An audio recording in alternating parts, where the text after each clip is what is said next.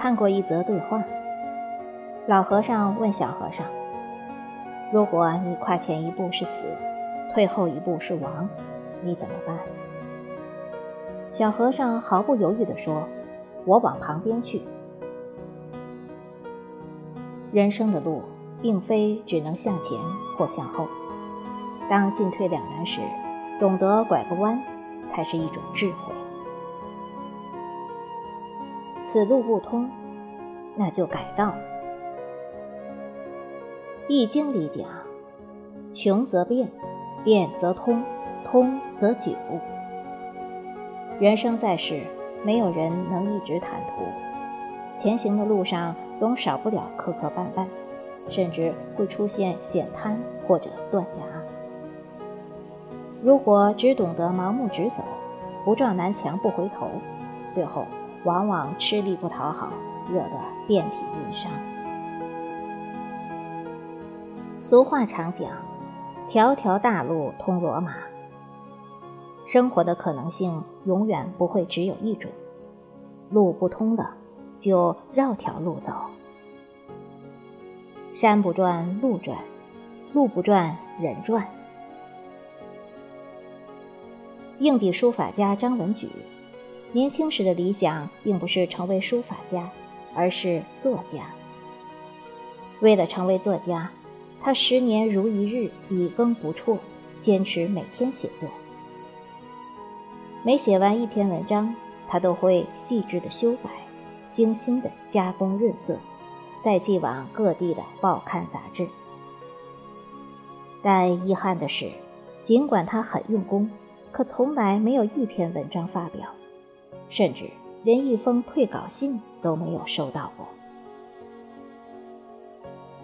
二十九岁那年，他总算收到一封编辑来信，信里写道：“看得出你是一个很努力的青年，但遗憾的告诉你，你的知识面很狭窄。但我从你多年的来稿中发现，你的钢笔字越来越出色。”一语惊醒梦中人，一直沉迷于作家梦的张文举幡然醒悟。他毅然放弃了写作之路，转头开始练习书法，最终成为一名出色的硬笔书法家。很多时候，死胡同和柳暗花明就在一念之间。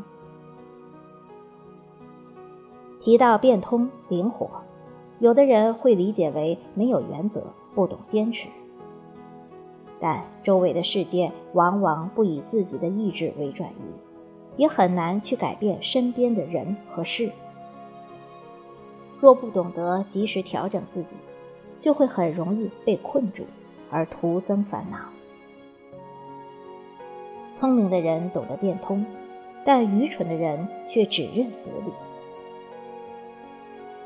古人讲：“水随形而方圆，人随事而变通。”意思是，无论做任何事，不能固执死板，像一头笨驴那样活着。在船到桥头自然直之前，要主动去寻找解决问题的办法，随事而变，才能掌握好自己人生的主动权。累了。就换种活法。很喜欢这段话。心仪的鞋子断码了，就去旁边的店再挑一挑，买件漂亮的大衣也很好。常去吃的那家面馆停业了，就去别家吃一碗好吃的粉。想看的电影票被抢光了，就认真看书，给自己充电。生活提供的选择其实很多，开心的途径有千万种。如果累了，那就换种活法。林语堂说：“明智的放弃胜过盲目的执着。一段路走不通，不妨拐个弯；一些事太纠结，学着去放下。”一些人不真诚，那就果断离开。人的一生不长，要让自己过得快乐一点。如果不知道该做哪些改变，就先从睡个好觉开始。睡眠质量得到保证，生活的品质就提升了，幸福感也会随之而来。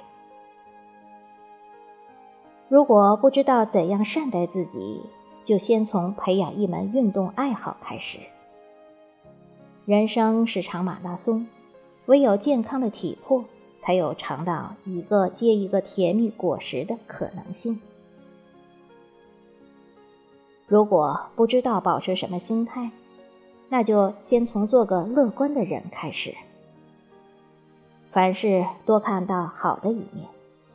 当你对烦恼不屑一顾，对美好满怀期待，事情总会往好的方向走。有句名言讲的挺对：人生最遗憾的，莫过于放弃了不该放弃的，坚持了不该坚持的。人活一世，学会洒脱一点，才能活个舒坦，活个自在，活个自己喜欢。世上最灵活、最会变通的，莫过于水。且看那涓涓的细流。无论前方有多少路障，最终也还是能汇聚成大海，达到成功的彼岸。